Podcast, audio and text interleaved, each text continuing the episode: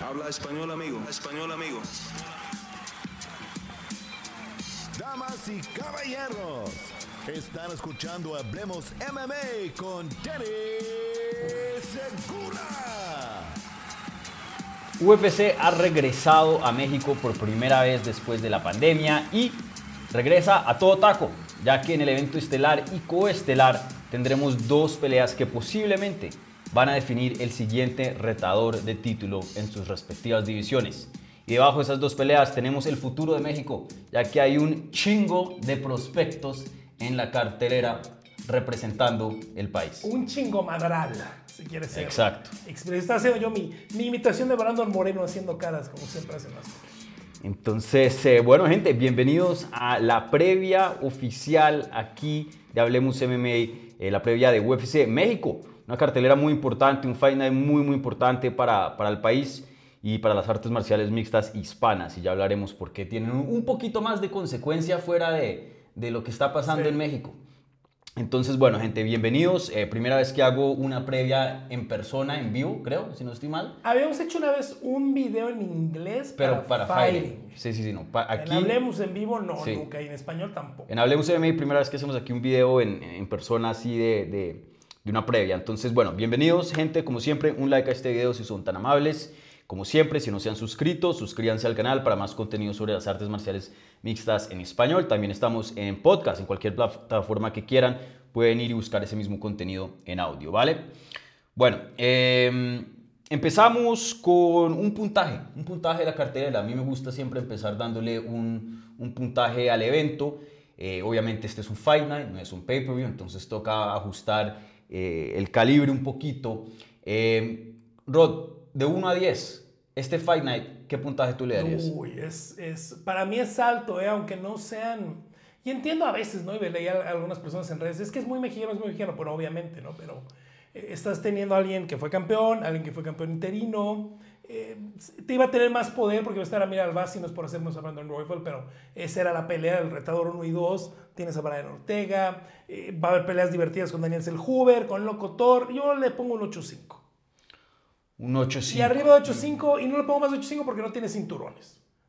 Me estoy guardando ese, ese uno y medio más para cuando me des un pay-per-view con peleas de campeonato. Pero es que es una pelea. A ver, no son, los más- son, no son los nombres más famosos, no son los más grandes, pero es una pelea llena de muy buenas peleas, de peleas muy divertidas, del principio a fin, con 13 peleas, con 20 mil personas en la arena. Tiene todo para ser una muy buena carta. Sí, eh, yo, sí, yo para un Fight Night yo también, yo le daré como un 8.8. Está, está ahí bueno. acercándose al 9. Me Muy- hiciste un The Price is Right. Ah, yo soy muy específico. 8, con- 8, 8, 5. yo, yo soy muy específico con, la- con mis cosas. Eh, pero sí, me parece una cartelera muy buena. Primero que todo, mucho de lo que define una cartelera es relevancia, ¿no? A veces nos toca estos, eh, estos eventos del Apex que pues sí, un evento estelar eh, ahí más o menos, pero no define mucho, no significa mucho para la división. En este caso, como había mencionado en el intro, el evento estelar y coestelar pueden definir los siguientes retadores al título en dos divisiones, eh, en dos diferentes divisiones y pues eso siempre es grande. Y encima de eso, como había mencionado, el futuro de México está acá con una mano de prospectos. Entonces, bueno, yo eh, 8.8, 8.5. 8.5. Sí, es que aparte tienes a Denis Huber que se puede meter una racha de tres victorias. A Manuel Torres que busca su tercera finalización. Entonces, en toda la cartelera hay todo ese tipo de historias, ¿no? Sí, muy buena. Entonces, bueno, gente, eh, vamos a empezar aquí con el evento estelar. Como siempre, empezamos eh, de, de arriba abajo, ¿no? Con lo más grande. En este caso, pues, obviamente aquí, eh, como pueden ver en la pantalla, una pelea de, perdón, aquí puse la de Rod- Rodríguez contra Ortega. Oye, se, siente un poquito la de Rodríguez contra Ortega como el evento estelar, ¿no? Ahí, ahí fue, ese, ese- ese fue mi error, qué pena. No, ahorita vamos a hablar de eso. Pero tienes razón, tienes razón. La pelea estelar, empezamos con lo más grande, de arriba a abajo. Una pelea de las 125 libras, una revancha. De hecho, esta pelea entre Brandon Moreno y Brandon Royval va a encabezar eh, UFC México. Y, y bueno, un peleón, el original sabíamos que era Brandon Moreno contra Amir Albasi, que creo que tenía un poquito más de significancia Sí, en la división por la racha de Albasi, por quién es Albasi hoy, hoy día, porque es un contendiente nuevo, fresco. Esta revancha sigue siendo grande, obviamente, literalmente Brandon Royval acabó de pelear por el título, es uno de los mejores eh, cinco del mundo, pero pues viene de una derrota, ¿no? Y ya Brandon le había ganado, entonces Eh, ¿Qué tanto poder le quitó a evento estelar el cambio de eh, Roybal, eh, perdón, de, de a, Roy- Roybal? Para la afición local, cero. No, cero, porque en realidad cuando llenas 20 mil personas, eh, no todos van a conocer a Mira Albasi, no todos van a conocer a Brandon Royal, van a ver a Brandon Moreno. Es lo que van a ver, ¿no? Deportivamente, meritocráticamente, pues sí le quita un poco, ¿no? Ahora, eh, creo que el hecho de que la lesión de Albasi lamentablemente se parece que es grave, parece que se va a quedar un tiempo fuera, creo que a la larga le quita menos, porque si fuera una lesión donde va a regresar en dos meses, puede decir, bueno, a ver, estamos metiendo a Brandon Royal por no quererse esperar, porque es en México, hubiera sido mejor esperarse otra vez, es una pelea que ya se retrasó, porque ellos iban a pelear en, en 296, me- si no me equivoco, en, en- en diciembre iban a pelear ellos dos, ¿no? Y se termina retrasando eh, eh, la pelea. Sí le quita un poquito, pero la relevancia está, ¿no? Lamentablemente, pues Alex Pérez no pelea nunca, Mokayev está ocupado, etc. Manel Cap no dio el peso, Nicolau ellos iban a pelear hace poco, era quien tenían que poner, ¿no? Brandon Royal, digo que sí, y aquí está, buscando Sí. una oportunidad, y Brandon también. Creo que entrando a- al evento estaba bien clarito que, el, especialmente después de lo que pasó con Cape, que no dio peso y esa pelea se canceló, el ganador entre Albasi y Moreno Era iba a definir y creo que nadie se podía quejar. En este caso, ¿crees que sigue la misma, eh, la misma matemática aquí? ¿El ganador es el que va a retar a Pantoya en, su siguiente pelea? Fíjate que está complicado y Brandon Moreno lo sabe, ¿no? Él está mucho de yo tengo que ganar, tengo que finalizar y voy a levantar la mano y vamos a ver qué pasa, ¿no? Eh, se siente menos que en la pelea de Jair Rodríguez, ¿no? Y, y el otro tema es justamente eso, ¿no? Porque hubo esta expresión americana que a mí me gusta mucho, Robin Peter to PayPal, eh, cuando moviste el evento estelar de 301 para UFC 300, entonces obligatoriamente buscas a un brasileño que defienda cinturón en mayo, que seguramente va a ser Alessandra Pantoya, eh, vas a forzar a Brandon Moreno, le vas a decir tienes que pelear en mayo, o el mismo Brandon Moreno va a querer pelear en mayo, luego, luego por campeonato, Eh, se empieza a complicar mucho el tema, entonces tienen que ganar, tienen que ganar de muy buena manera, los dos quieren llegar, finalizar y dejar muy claro, y de ahí esperar, ¿no? Creo que no está tan claro el tema. Eh, Brandon nos decía en el día de medios, es que no veo otro. O sea, si supongamos que Sí, no, no UFC... estoy seguro, pero no veo otro. Supongamos que, que no es el ganador de esta pelea. ¿Quién? Uf, tendrías que apurar a Mateus Nicolau a lo mejor, y, por- y aunque viene de perder también. eh, es eso, es lo que está pasando con la división. ¿no? Que- creo que lo que afecta es que Mokaev no ha, vol- no- no ha vuelto a pelear y que Alex Pérez hace tanto que no pelea por lesión y lesión y lesión y se ha hecho ahí un logjam, se ha hecho ahí una torone en la cima de la división y Sí. no, no, hay, no hay quien. Sí. Yo creo que sí, esta pelea va a definir el siguiente retador, especialmente si es Brandon Moreno. Para Brandon Royal se le complica. Probablemente no. Si gana, aunque es dependiendo, ¿no? Le puede conseguir una super Si victoria. sale y no cabra y- en dos y- y segundos. si necesitan en 3-0-1 para Brasil por necesidad, la hacen de pronto. De acuerdo. Pero eh, yo creo que si Brandon Moreno gana, esa va a ser la pelea. Eh, esa va a ser la pelea. Me parece que es el nombre más grande eh, ho- hoy día en la división. O bueno, lo es el nombre más grande. No, no creo que es ya cuestión de opinión. Es el nombre que más jala. Y encima de eso, pues le gana a un Brandon Royal que, que es muy bueno. Y, y también tener en cuenta que las circunstancias se- se dieron como se dieron. El oponente original era Albasi. Pero, pero sí, yo creo que de aquí sale el siguiente eh, retador al título, especialmente si es Brandon Moreno. Brandon Royal, ahí tocaría ver otros resultados. Sí. Y ahora, Brasil le da buena suerte a Brandon Moreno, ¿eh? vamos a ver. ¿eh? Sí. Ya le ganó a José Formiga, ya le ganó a Davison Figueroa para quitarle el cinturón. Eh, la premura me preocupa, pero Brandon definitivamente no tiene problema Ah. en ir pelear en Brasil una pelea campeonato. Chistoso, ¿no? En Brasil está 2 y 0 y en 2-0. México 1 Uno, 0, uno. 1 y 1. 1, 0, 1 y 1. Ah, 0, 1 y 1. mm, Muy interesante eso. Eh, oye, y déjame te pregunto otra cosa interesante. En el día de medios, Brandon Royal, y lo había dicho anteriormente, pero eh, que como se dirá en inglés, y double down, o sea, eh, se aferró nuevamente a, sus comentarios. Había dicho que eh, él no sentía que era como una derrota. Y creo que hay algo de mérito, porque oficialmente la derrota es TKO punches. Eso es lo que queda oficial. No TKO doctor stoppage, o sea, que, que fue una eh, parada por, de parte médica. Y, sin duda, pues hubo ahí una lesión bien grave que pues ocasionó que, la, pelea llegara a, su fin. Pero bueno, más allá de eso, eh, Royal se siente que como que no, no es una buena representación de lo que un combate entre ellos dos se vería y los dos saludables, Royal tiene toda la confianza del mundo que Sí. le gana a Brandon Moreno, obviamente, y, y la debe tener, ¿no? Para, para entrar a la jaula. Y la experiencia, ¿no? Porque también está, era el, el debut de, de Brandon Royal en el UFC. Mm. Sí. Y entonces, ¿crees, ¿Cuánta verdad hay en esos comentarios? ¿Sí crees que, que- que hay algo ahí de, de- de verdad o, o tú cuentas como que hey, Moreno ya le ganó y, y tiene una victoria sobre él y ya más o menos sabemos cómo es la cosa entre estos dos? Creo que de las tres famosas, y espero que no me lo tome mal Brandon Moreno, de las tres famosas de ese estilo de los hispanoamericanos, eh, la de Chito Vera contra Sean O'Malley, la de Rodríguez contra Brian Ortega y esta, yo creo que es una pelea que iba ganando Brandon Moreno, aunque le da a Brandon Royval, pero sí es la que es un poquito más, una lesión más desafortunada, ¿no? Yo sí creo que Brian Ortega sí se disloca el hombro por la llave de Brandon Moreno, Sean O'Malley se lastima por la patada de Chito Vera, son infligidos por la acción del peleador y esta creo que es un poquito más fortuita, ¿no? Entonces, en- entiendo el caso de Brandon Royval y yo te voy a decir una cosa, cuando mentalmente, y cuando está en duda y ellos mentalmente lo ven de esa manera, sí se los compro. Sí. Sí se los compro y sé que sí lo tiene superado, que está enojado y dice no me hizo nada, Brandon no me hizo nada. Y estoy seguro que realmente en su cabeza Brandon Royval dice, Brandon Moreno no me hizo nada y vamos a volver a pelear. Sí. Eh, si, me, si, si me haces un favor y empujas el micrófono que te está cubriendo aquí, eso, perfecto, para tener bien limpiecito la, la pantalla. Y, y oye, eh, otra cosa que te quería preguntar respecto a, a este combate, como mencionas, ha pasado bastante tiempo, los dos peleadores desde ese entonces han evolucionado un montón. Eh, ya en cuanto a la predicción, ¿tú, ¿tú cómo ves este combate? ¿Cómo crees que se va a desarrollar? ¿Y quién crees que va a ganar? Yo creo que lo que decía Brandon Moreno es muy importante, ¿no? Que qué raro decirle Brandon Moreno completo. Eh, él decía, no, a veces no decía en español, a veces tengo que pelear conmigo mismo, ¿no? A veces me gana el ímpetu, a veces me gana el ansia eh, de querer golpear, de querer lanzar, de querer lanzar más. Si realmente vamos a ver al Brandon Moreno con la habilidad que tiene y un poquito más inteligente, como él lo dijo, él dijo, tengo que ser más inteligente, eh, creo que está en problemas Brandon Royval, ¿no? Eh, yo creo que es un mejor luchador Brandon Moreno, yo creo que es un mejor striker Brandon Moreno. Eh, en el Jiu-Jitsu puede que estén un poquito más eh, parejos en ese tema. Yo creo que Brandon Moreno es un poquito mejor.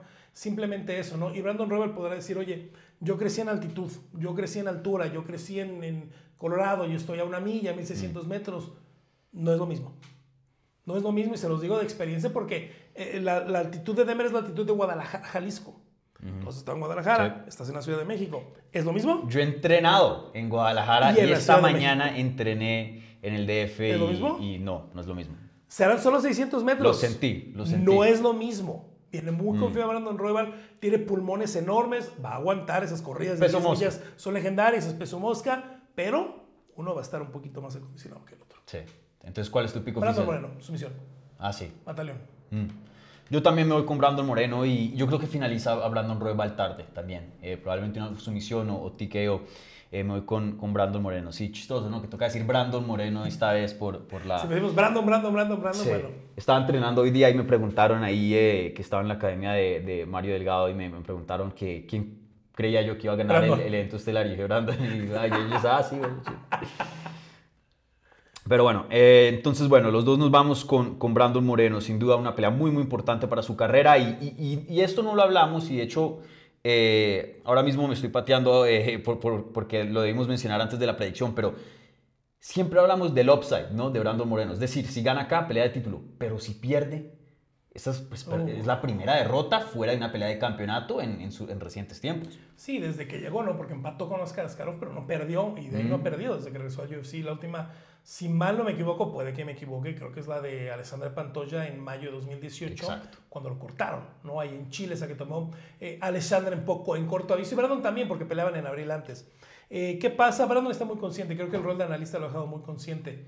Sabe que si se va para atrás, el camino es complicado. Se le. Sabe que es Nicolau, sabe que es Cap, sabe que es Mokaev y sabe que los tres son una locura de peleadores y que es tal vez más duro el camino de regreso que el que él tomó a la pelea con Davison Figueiredo y lo sabe. A, Brandon Moreno se le ha dado un, un poquito de un paso en cuanto a estas peleas de campeonato, ¿no? Porque uno es la estrella más grande de la división. Por mucho. Por mucho. Dos, es el peleador más emocionante de la división, ¿cierto? Sí, hoy sí. Eh, y, y bueno, pues todo eso más sí, ha comprobado, inclusive en sus derrotas, que han sido muy cerradas, que es un peleador élite. Entonces, siempre que siempre ha podido mantenerse ahí en, en la, en, en- en la conversación del título. Pero creo que si pierde acá, especialmente si Brandon Royal gana bien ganado, o sea, que no hay ninguna duda, no hay controversia, no estoy diciendo que sería el fin de, de los días de campeonato de Brandon, pero ya estamos hablando que no puedes ganar una y nuevamente pelear. No, estamos hablando dos de, de tres, dos ¿no? o tres. Sí. Entonces se le alarga... eh, Es un año, un año y medio de Sí, regreso. De regreso. Y bueno, tiene el tiempo, apenas tiene que 30 y... 30, acaba de cumplir 30, 30, sí. de Entonces, algo de tiempo tiene, pero pues obviamente no, no una situación ide- ideal. Entonces, bueno, de vuelta a lo de la predicción, los dos nos vamos con Brandon Moreno, finalización. Yo tiqueo sumisión, todavía no sé, vos sumisión. Bueno, ahora hablamos del evento que me equivoqué, que lo llamé el evento estelar, y la verdad que, que se siente el evento estelar, y eso cambió mucho desde la semana pasada, y entraremos por eso. Creo que antes de UFC 298 se sentía que sí, claro, Brandon eh, pues es el, el campeón indiscutido, llegó a ser. Eh, Jair llegó a ser campeón interino, que obviamente pues eso es eh, también tocarle su respeto, pero Brandon tiene como un poquito más de prestigio, más fue el primero, eh, entonces pues obviamente sí se sentía más como el evento estelar, especialmente cuando era contra el Basi, porque esa pelea súper, súper importante. Y, y bueno, ahora en el evento es, coestelar tenemos el regreso de Jair Rodríguez que se enfrenta contra Brian Ortega, una pelea de las 145 libras. Y, y Rod, como había mencionado, se siente como el evento estelar por lo que sucedió en UFC 298, por lo que Ilia Topuria le dijo a Jair Rodríguez y viceversa, y obviamente el knockout de Ilia y todo eso. Eh, ¿Estás de acuerdo conmigo? La pelea más importante o más llamativa hoy día de UFC México. Definitivamente, definitivamente, ¿no? Y, y tienes razón porque viene, eh, no es nada más el knockout de Ilia, ¿no? Es todo lo que ha dicho Ilia Topuria desde hace meses, porque eh, sé que algunos piensan que es ahorita o piensan que Jair lo atacó esta semana sin provocación. Ilia Topuria tiene 6, 7 meses hablando de Jair Rodríguez. ¿Dónde empezó? ¿Cómo empezó? Es otro tema, pero tiene como 6, 7 meses hablando de Jair. Jair no había contestado, no había contestado, no había contestado. Y en los últimos meses, último mes, últimas semanas, cuando ya venía la previa de, de 298, cuando otra vez lo mencionó y luego cuando dice con ellos Helwani, no, yo no quiero pelear con ninguno de ellos, no voy a pelear ni con Brian, ni con no sé qué, no sé qué, y saca lo de Jair es un trapo, ahí es que Jair se molesta. Aquí yo nunca he visto a Jair molesto. La única vez que he visto a Jair molesto es cuando pararon la pelea en 2019. Aquí, Sí. porque acababa de empezar la pelea y tenía toda la adrenalina en punta y se le quitó. Y en la tarde estaba enojado, pero estaba bien. Y al otro día estaba enojado con Jamie Stevens. Se acabó. Es la única vez que he visto ya a Jair realmente enojado. Eh, Está muy enojado. Está muy, enojado. Era una pelea que previo a eso era, ok, el regreso de Brian Ortega, ok, un, no, no quiero decir un rebound fight para Jair, pero con el año y medio fuera de Brian Ortega, con 1-3 en las últimas cuatro peleas, se sentía como un rebound fight para Jair Rodríguez, un rebound con alguien de renombre. Ahora se siente que si Jair gana bien, tiene que ser él, ¿eh? porque las fantasías de Ilia Topuria de pelear con Conor McGregor, hoy decía, hoy decía en España que quiere pelear con Canelo Álvarez. ¿Quién crees que gana en eso? ¿En qué? ¿En boxeo? Pues Canelo Álvarez lo mata en 20 segundos. En MMA, Topuria Pero lo mata en en- 20 vos segundos. entiendes qué es lo que está haciendo. Claro, pero ¿cuál es la... Si gana Jair Rodríguez, y te dejo esta pregunta, de buena manera el sábado, ¿cuál es la opción más realista para Ilia Topuria? Realista. Sí, sí, ¿gana quién? Ya es Jair Rodríguez. Tiene varias opciones, o una revancha inmediata con Volkanovski o Jair Rodríguez. Son esas dos. Son esas dos. No hay más, no hay otra cosa. Bueno, Evloev. Esas son las realistas. ¿no? Dana algo tiene contra Mosa Yebroev, mi muchacho, como le llamo Mosa Yebroev, que lo narré muchos años, algo tiene con él.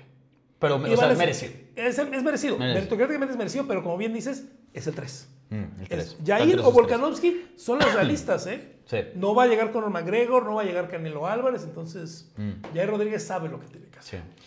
Y, y sí, brother, como había pues mencionado, esta pelea cogió muchísima importancia debido a todo lo que ha pasado con, con Ilia Topuria. Y, y como había dicho, eh, o como habías dicho tú, y, y también yo lo había dicho en mis propias redes, eh, yo nunca había visto a Jair Rodríguez de esa forma. Yo, estaba entrevistando a Jair Rodríguez por mucho tiempo, a veces sí se pone medio Jamás. serio, medio frío cuando se acerca la Sí. pelea, porque él se, se prepara mentalmente, y, y- pero, pero irrespetuoso así con lo que, lo que, lo- con lo que está diciendo. Nunca lo había visto de esa manera. Eh, también obviamente lo de Jeremy Stevens, pero eso fue un, un- un co- un- un tiempo muy corto. Y, y bueno, pues mucho se ha hablado que también eh, de pronto Jair Rodríguez no está enfocado que de pronto está pensando mucho sobre la Tupuria, sobre esa super pelea, sobre eh, la rivalidad, sobre los comentarios, sería una pelea gigante. De todas maneras, por más de que Brian Ortega tenga sus incógnitas, y ya ahora los vamos a hablar de eso, pues pueda que siga siendo Brian Es Ortega. Brian Ortega. ¿eh? Sí, es Brian Ortega, no, no es nadie, ¿no? Eh, te entiendo, yo siento, ayer platiqué con Jair un poco fuera de- del día de medios, eh, platiqué con su entrenador Mike Valle también un ratito fuera del día de medios, y sí está, Jair está viendo a Ilia. Mm. Su equipo y su entrenador lo están intentando regresar. No veas allá, no veas allá. Pero Jair ve de manera muy particular a Ilia Topuria. No lo ve como, ah, no, ya le gano a Brian y voy con él. Es, Mm. no.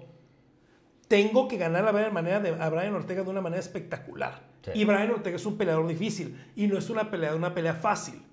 No está viendo por encima de Brian. Está viendo a Brian, realmente lo ve como un obstáculo. Realmente como- lo ve como algo que tiene que atravesar. Y sin contar el tema emocional, ¿no? Porque desde la vez pasada nos lo contó Dani Claro. y lo cuento otra vez. Somos grandes amigos, nos llevamos muy bien. Es una pelea bien difícil para los dos por ese tema. Lo tenemos que hacer, es el deporte, es el nivel al que estamos. Lo estamos haciendo ya muy arriba en la división, afortunadamente. Y no estamos peleando cuando somos el 15 y el 18. Pero pues, tampoco es un tema muy sencillo, ¿no? Yo siento a Jair eso. Sí está viendo hacia Ilia, pero sabe, no, no- no está sobrepasando a Brian Ortega, no Sí. se me explico, no está pensando que Brian es nada. Es, Brian es el obstáculo más grande de mi carrera porque lo que quiero está allá atrás. Claro. Sí, yo he visto sus comentarios eh, de la gente como que cuestionando, hey, ¿será que la cabeza de Yair está en el lugar correcto? Pero yo, yo estoy de acuerdo con tu análisis. Eh, él mismo lo había dicho, o sea, yo lo primero es Ortega, o sea, aquí tengo que ganarle a Ortega para, para que pueda yo tener esta pelea contra Ilia. Y, él sabe que esta es una pelea eh, extremadamente importante y bueno, sabemos que eh, el entrenamiento lo hizo muy en serio y, está muy enfocado en este combate. Pero bueno, no, no lo sabremos hasta el día de la pelea, ¿no? Y, oye, eh, siguiendo el tema de, de eh, si él llega a ganar y de una manera bien convincente, ¿tú prefieres ver Topuria contra Jair o Topuria contra Volkanovski? Yo O, creo que la- o Evloev, si quieres mandar ahí a Evloev. mi muchacho Movsar Yevloev. Eh, yo creo que la pelea del dinero, o la que le puede beneficiar más al negocio y todo, es Jair Rodríguez y Leto Puria. A ver, ya se confirmó, Dani, no sé si supiste, en conferencia de prensa, hoy llegó él a España, hoy tuvo una conferencia de prensa. Vi highlights, pero no, no la vi. Él va a hacer el saque ceremonial en el Sí, partido del Real sí. Madrid este fin de semana. No solo está ese partnership entre la Liga y el UFC, el Real Madrid está ahí. El, el Real Madrid el ha abrazado a Ilia Topuria. Y No es solo partnership. No, y él decía, oye, el Alicante, porque el Alicante no me ha hablado. Mm. Voy a estar en el Santiago Bernabéu porque el Alicante no me llamó, ¿eh? Mm. Yo hubiera ido, pero no me llamaron. Desde que te echaron el Bernabéu y lo sabes, el Madrid quiere eventos de clase mundial. Quiere todos los conciertos ahí, no los quiere en el Wanda, los quiere Mm. ahí. Quiero esto aquí, quiero esto aquí, quiero esto aquí. A mí no me sorprendería que si realmente lo hablan, yo sé que lo han intentado. Yo sé que están teniendo problemas con las fechas. Pero ya sea en España, que ojalá pudiera ser en España, pero también en Las Vegas, creo que hoy la pelea que generaría un poquito más de dinero para ellos es Ilia contra Jair. Y es definitivamente la que trae el otro mercado, ¿no? Tener a dos hispanos. Claro, sí, definitivamente. Si quieren ex- explotar el mercado hispano, esta es la pelea más grande hoy día en el deporte, punto. Aunque les duela a los americanos. Es gigante, gigante. Y, y bueno, eh, yo, yo diría que la gente que, que- que escucha este canal, que ve este canal por mucho tiempo, sabe que la mayoría de mis decisiones son basadas por lo deportivo. Y yo, pues, obviamente le, le he dado su respeto a Mosbar, Sí. porque Mosbar es el que se merece pelear contra Ilia si estamos hablando y, y viéndolo solo de un aspecto deportivo. Pero sabemos que eh, en este deporte eh, hay muchos otros factores. Y yo, en esta ocasión, me iría, pondría eso a un lado y me iría con Jair Rodríguez. Pienso que Mosbar Evloev se merece más una revancha que Jair. Pienso que Volkanovski, por todo lo que ha hecho, se merece más. eh, revancha, no, una pelea, perdón. Sí, se merece más sí, una sí, revancha con eh, Topuria, Volkanovski. eh, pero Jair contra Topuria probablemente es el contendiente más interesante, pero de esos tres, que menos se merece la pelea por ahora. Y, y digo menos se merece porque ganarle a Brian Ortega de pronto, o sea, es, es de todas maneras grande, pero digo, Volkanovski con todo lo que ha hecho y Mosbar Evloev con todo lo que ha hecho. Sí, yo creo que también parte, parte de lo que está eh, obstruyendo la narrativa, la, tan- la narrativa de Mozart es que no finaliza, ¿no? Sí. Que no pudo finalizar Arnold Allen, aunque yo vi una pelea mucho mejor de lo que dijo Dana White, para mí. Igual yo. Y creo que le siguen tomando un poquito en contra la pelea contra Diego López. Mm. Cuando yo lo que les digo y la lección que yo aprendí, y aparte yo que he tenido el gusto de cubrir a Diego muchos años, es, no es que Mozart no haya podido finalizar a Diego, Es que es Diego López. es que Diego es mucho mejor de lo que están pensando. Es que Diego, vamos a ver qué pasa con Sodiq Yusuf. pero Diego está Mm. en ese nivel entre el 10 y el 15 en el peor de los casos. Y creo que incluso si Diego le gana de buena manera a Sodiq Yusuf en UFC 300, el caso para Movstar y el va a mejorar. Sí, Porque la gente entenderá, oye, apenas le ganó a Diego López, pero pues ve lo que ha hecho Diego López después de esa pelea. claro. Puñada al pecho. Jair Rodríguez gana por finalización. es el siguiente al título. Si no que Brian Ortega, sí. Por encima de, de Volkanovski. Sí, sí, porque entiendo al UFC y la, la pelea la dominó de una manera autopura y la finalización fue tan espectacular y creo que aprendieron de, ten- de hacer las tres peleas de Volkanovski y, Ho- y Holloway tan pegaditas Mm. que yo creo que sí. Yo también diría que sí. Si Jair Rodríguez llega a finalizar a Brian Ortega en una buena pelea o una buena finalización, y sabemos que esa entrevista post después de la pelea va a ser muy, pero muy importante en conseguir esa pelea Sí, de campeonato. sí. Si la rompe, que Jair tiene con qué, porque Jair eh, cuando habla, habla muy bien. Y porque lo odia. Sí, Eso sí eh, es eso sí está seguro. Yo creo que también hacen esa, esa pelea y a Volkanovski le dicen, tú, tranquilo, te peleas la siguiente, Mosbar Evloev, qué pena. Vamos a cuidar, vamos a cuidarte, tú tranquilo. Tú Ocho tranquilo. meses y hablamos. Exacto. Y, y bueno, creo que eh, sería beneficioso para, para eh, Volkanovski. Sí. Porque Sí, necesita descanso, por de- favor. una, una, o es una de dos, o descanso y revancha contra Topuria, o descanso y pelea contra alguien que ya le ganó. Si es que gana Jair Rodríguez. ¿no? Entonces yo creo que aquí, eh, pobre Evloev, ¿no? Pues sí, mira, yo, yo lo narré todo, toda su carrera en One Challenge y me se me hace un Sí. peleador espectacular y me encanta. Eh, se ve muy bien en 145 libras, pero pues cuando no la... Tú lo dices, cuando aquí decimos en México cuando, no- cuando no tienes ángel. Quiero mucho a Mofsar, se me hace un gran peleador, no tiene ángel.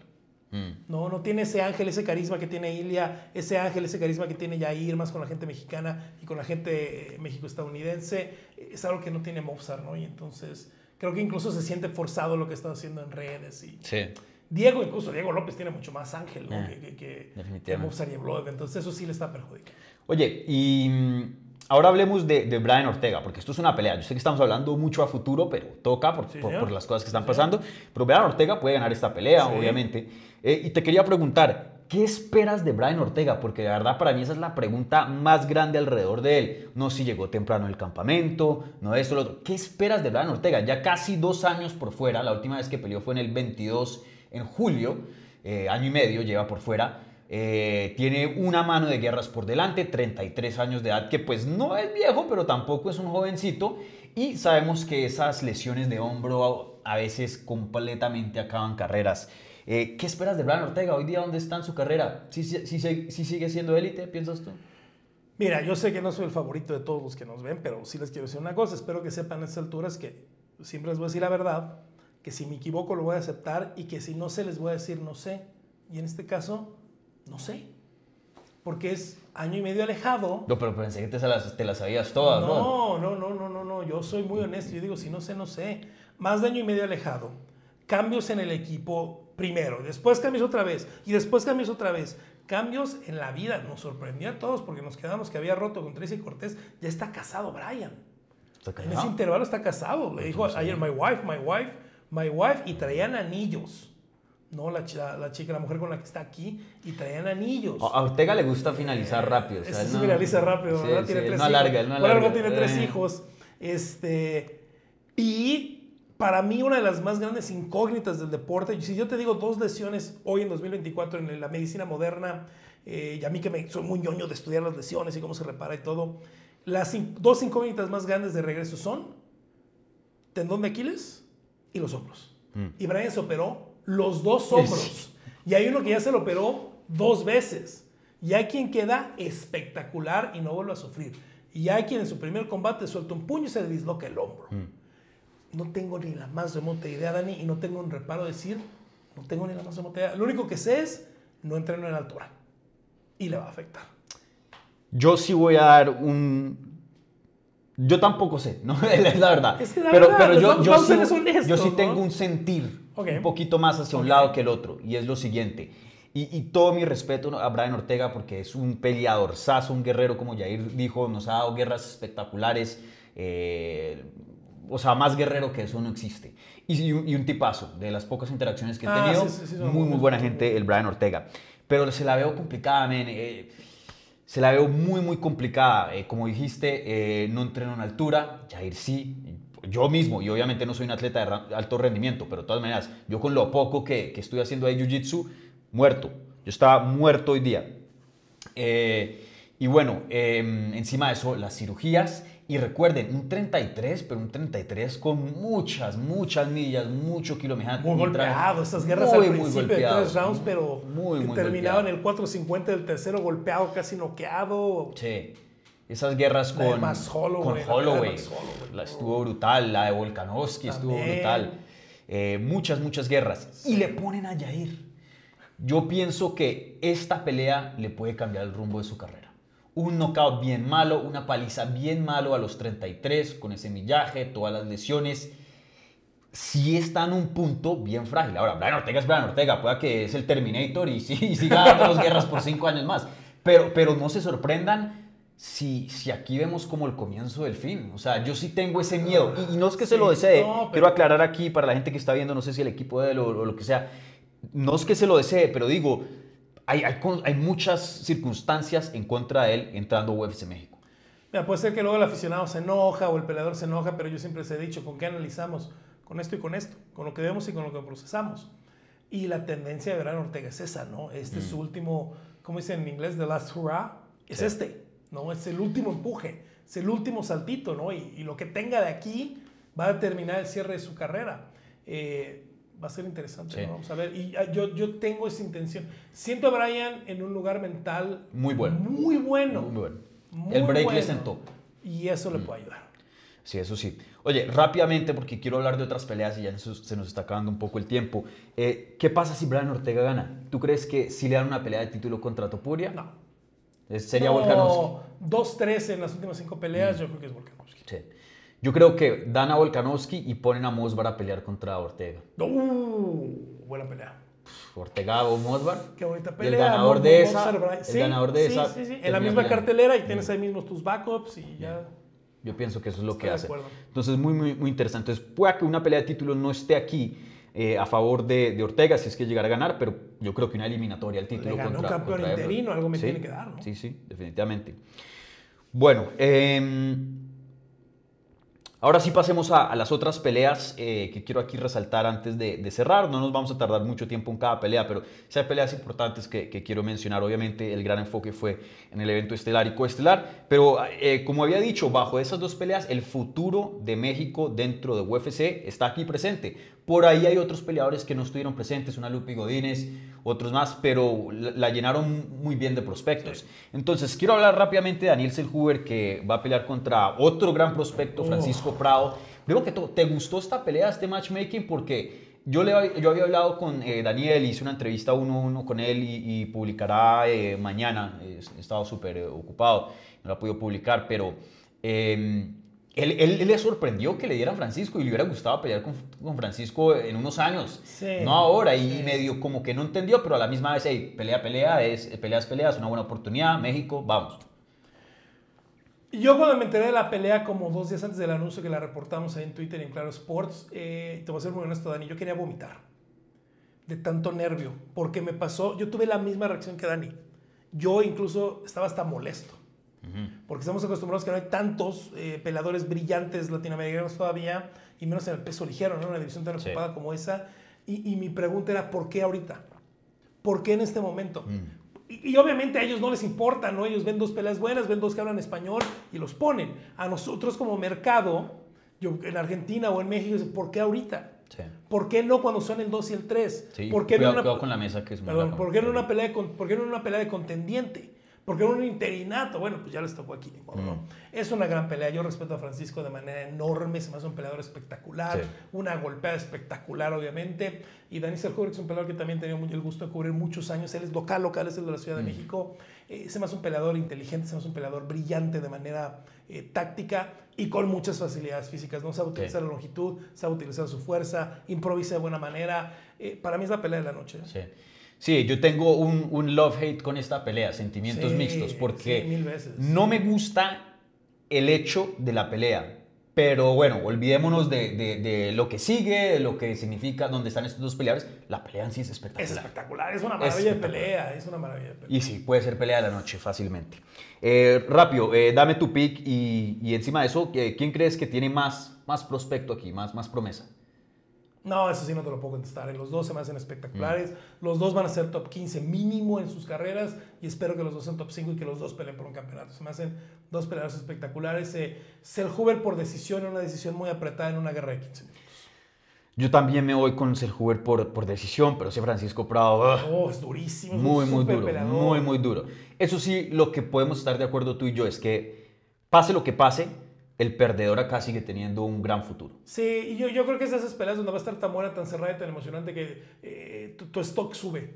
¿no? Aunque pierdas, tu stock sube porque Sí. demuestras mucho lo que puedes hacer. Y sabes, puede ser una de estas peleas que vuelve y se visite en unos cinco años, cuando sean contendientes top. Oh, qué maravilla.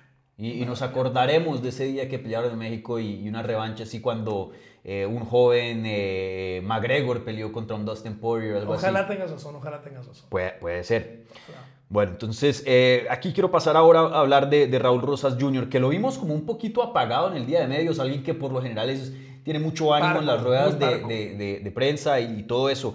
Eh, primero que todo, ¿qué pensaste de, de Raúl Rosas? Yo sé que solo hablamos con él que unos 10, 15 minutos, eh, entonces no vamos a basar que, o sea, cómo le fue todo en un campamento con 10 minutos que hablamos, pero, pero tú a veces eh, uno puede como sospechar o presenciar ciertas cosas de los peleadores.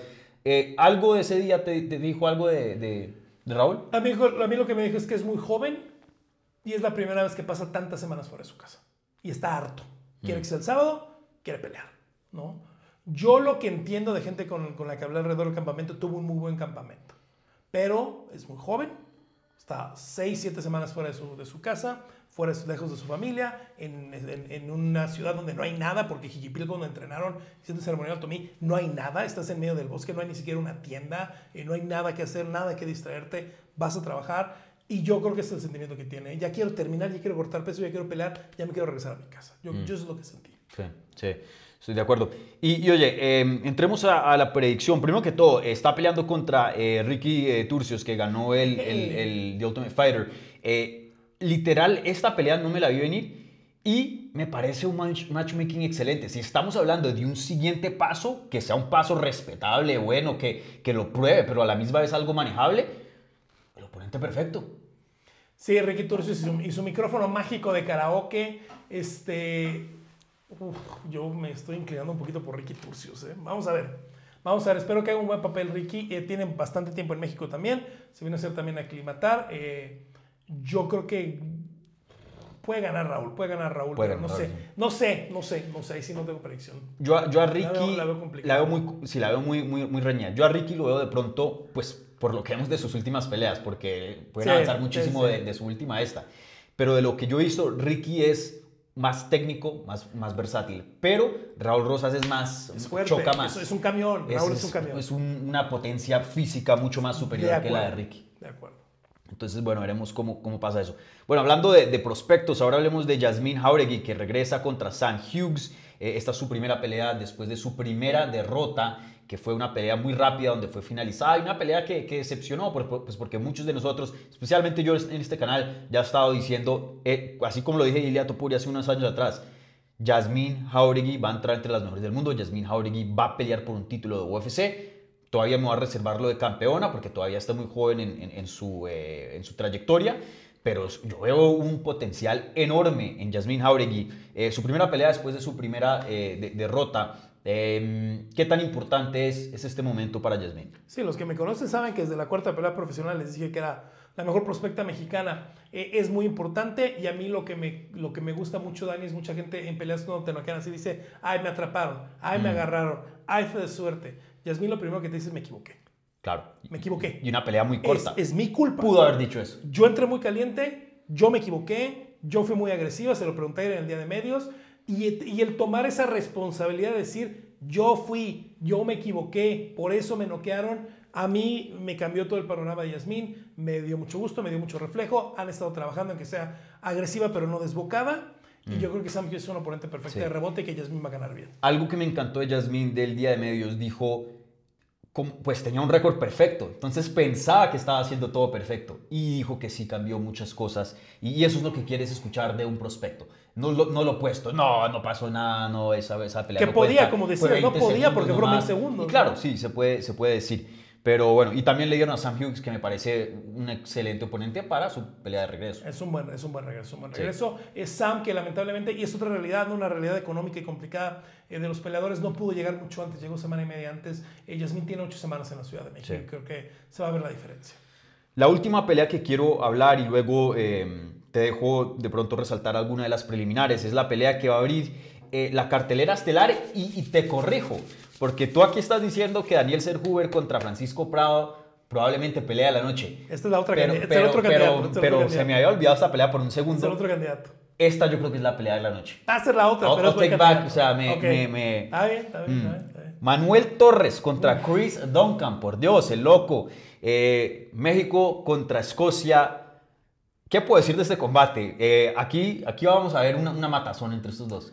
Sí, yo tengo las dudas de qué va a pasar con Manuel Loco Torres, ¿no? Los que no sepan, Manuel Loco Torres dejó entrar en Gym hace ya un buen tiempo después de su pelea anterior. Eh, ya tuvo una vez problemas de corte. Yo lo quiero ver mañana en la báscula, ¿no? Porque ya le ha pasado. Eh, tiene, ha tomado varias responsabilidades, ha estado entrenando, abrió un pro- propio gimnasio. Le costó un poquito de trabajo encontrar más orden para este campamento. Y eso es a mí lo que me preocupa, Dani. Eh, no tiene un head coach per se, no tiene un gimnasio per se. Le organizó el campamento su agencia de management. Por eso está con Dani Seljubre y con Luis Ronaldo eh, eh, Rodríguez. Eso es lo que me tiene a mí un poquito preocupado. Es un peleador espectacular. Es otro de los grandes prospectos mexicanos. Dos peleas, dos finalizaciones de primer asalto. Va a salir a volarle la cabeza a Chris Duncan. Quiero ver cómo funciona con la estructura que sabemos que le faltó para este campamento. Oye, y, Chris Duncan, otro, otro martillo, ¿no? Es Oh. eh, hecho de acero. Uf, esta pelea está buenísima, me encanta. Y para mí, Manuel Torres tiene un- un- una grande promesa eh, de ser uno de los peleadores eh, hispanos, latinos, mexicanos. eh, que, que más emocione a la fanaticada. Yo creo que él muy pronto se va- ya se está volviendo fan favorite, no solo en el, en el mercado hispano, pero ya he visto mucha gente de- del mercado de- americano, inglés, eh, hablando ya de, de Manuel Torres debido a ese knockout de, que tuvo con el codo y, y luego hace la de John Cena. Eh, para mí, yo, yo le veo también un futuro muy, muy grande a- Loco Torres. Yo comparo a Loco Torres hoy lo que era Jair Rodríguez cuando peleó con Dan Hooker. Que tenía dos peleas en el UFC, que había peleado con Charles Ross aquí en México y que los estadounidenses decían, oye, ¿quién es ese chico de México? Lo quiero ver, lo quiero ver, lo quiero ver, lo quiero ver. Y pelea contra, tiene esa gran pelea contra Dan Hooker en 145 eh, Jair. Ahí siento el momento yo de Manuel. Sí. Oye, eh, no tenemos mucho tiempo porque pues ahora nos toca ir a, a la inauguración del UFC Performance Institute aquí en la Ciudad de México, un momento muy importante. Literalmente estamos viendo historia para que esto cambie eh, las artes marciales mixtas dentro del país, ¿no? Ya, ya futuro. Entonces, eh, rápidamente, las preliminares, ¿hay alguna pelea que quieres resaltar? Eh, quiero ver qué pasa con Claudio Puelles contra Fares Siam. Buena Mm, pelea. muy buena pelea. Claudio Puelles, quiero ver qué pasa. Eh, Chávez Lacerda, que finalmente se haga, que finalmente dé el peso. ey, no, y que con- final- ey, no, Perdón si no, muevo la cámara, sal, mucho la cámara, sal. pero ay Dios mío, que finalmente se haga todo este asunto. Y este, qué pelea más difícil le pusieron a Cristian Quiñones, el hermano de Teco. Jaoni Barcelos, el Longsong Hero de las Mm. 135 libras, uno de mis peleadores favoritos. Barcelos, que es de esos, eh, the favorite fighter of your favorite fighter, de esos un poquito más escondidos, pero Sí. Para todos los, yo creo que todos los mexicanos de la cartelera, las dos peleas más difíciles, eh, yo creo que la más difícil es Cristian Quiñones, Jaoni Barcelos. Sí, está complicada. Barcelos tiene toda la experiencia Es del mundo y, es muy duro, sí. Veremos cómo, cómo pasa eso. Sí, eh, yo creo que todas estas, o sea, puedo, decir algo de todas las peleas de Sí, acá, muy, no. muy buenas. Eh, lo único que quería resaltar, pues porque es alguien que, que entrevisto con frecuencia aquí en el canal y alguien que eh, respeto su opinión bastante, Claudio Puelles. Eh, contra Fares Siam, su primera pelea desde que perdió contra Hooker, Hooker, eso sí. fue en que el 20, en noviembre del 22. 22. Entonces, mucho, mucho tiempo por fuera. ¿Y, y sabes qué es lo loco?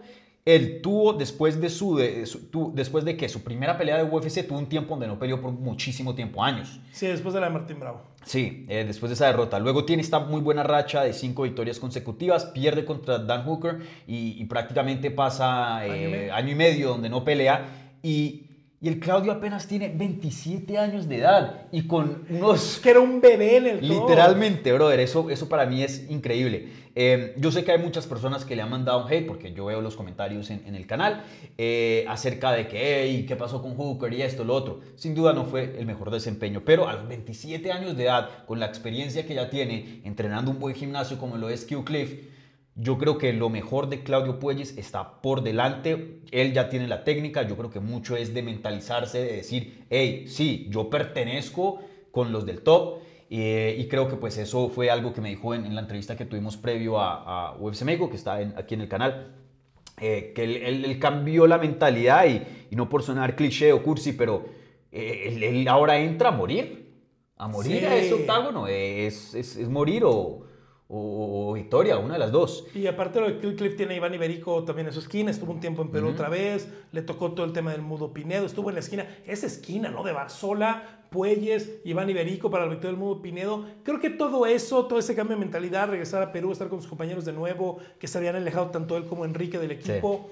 Eh, creo que eso le ha ayudado mucho, lo ha motivado mucho. Tener a Esteban también ahí, eh, Ribovix con él. Esteban está aquí para estar en la esquina de Claudio el fin de semana. Eh, y estas semanas en Puebla con, con Diego López, con Brandon Moreno, con mm. Eric Silva. Creo que viene en un lugar mental muy saludable, Claudio, y espero que veamos algo espectacular de él. Sí, excelente.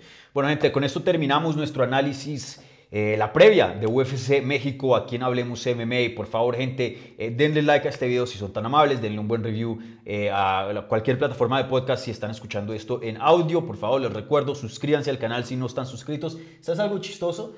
Como 50% de los views es de gente que no está suscrita. Suscríbanse, gente.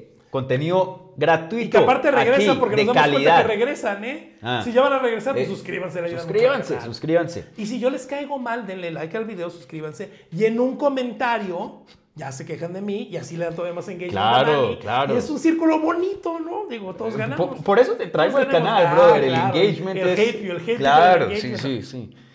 Bueno, gente, entonces eh, les recuerdo también vamos a estar, ya publiqué varios videos del Día de Medios, pero vienen más al canal. Recuerden, tengo entrevista con Joel Romero, que pelea este fin de semana, con Claudio Puelles, eh, uno a uno, igual Brandon Moreno, igual Daniel Serhuber, que va a publicar creo que entre hoy o mañana, ¿vale? Eh, bueno, esténse al tanto también del pesaje mañana. Yo voy a estar transmitiendo con MMA Junkie, pueden ver ese stream para, para ver el pesaje en vivo, ¿vale? Entonces, bueno, gente, un abrazo gigante, se me cuidan y nos vemos pronto. Chao.